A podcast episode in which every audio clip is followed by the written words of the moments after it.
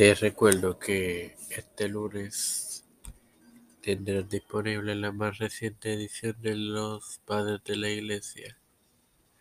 Esto te lo estoy recordando antes de comenzar con esta edición de Sola Fide.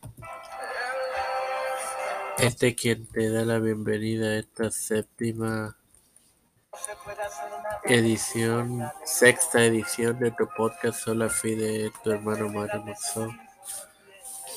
En la misma comenzaré con la historia de Sola Fide en la iglesia primitiva.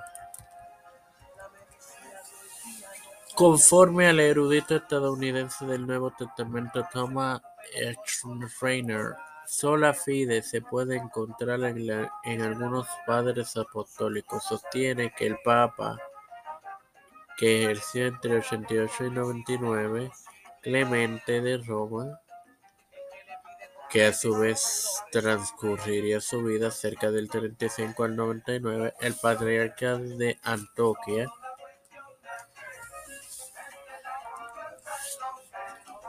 que tuvo ese puesto entre dos fechas, ya sea cerca del 68 a cerca del 107 o cerca del 83 al 115, y autor cristiano Ignacio quien murió cerca del 108 o 140 en la epístola de Dionesto, vieron la salvación como una obra de Dios concedida a aquellos que practican la fe que después causa obras. El punto de vista de Clemente sobre la justificación ha provocado mucha controversia académica porque él aseguró que no somos justificados por nosotros mismos, sino por la fe.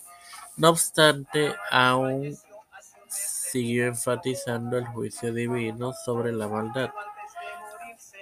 Quiero aclararle, hermanos, esto que acabo de compartir con ustedes no necesariamente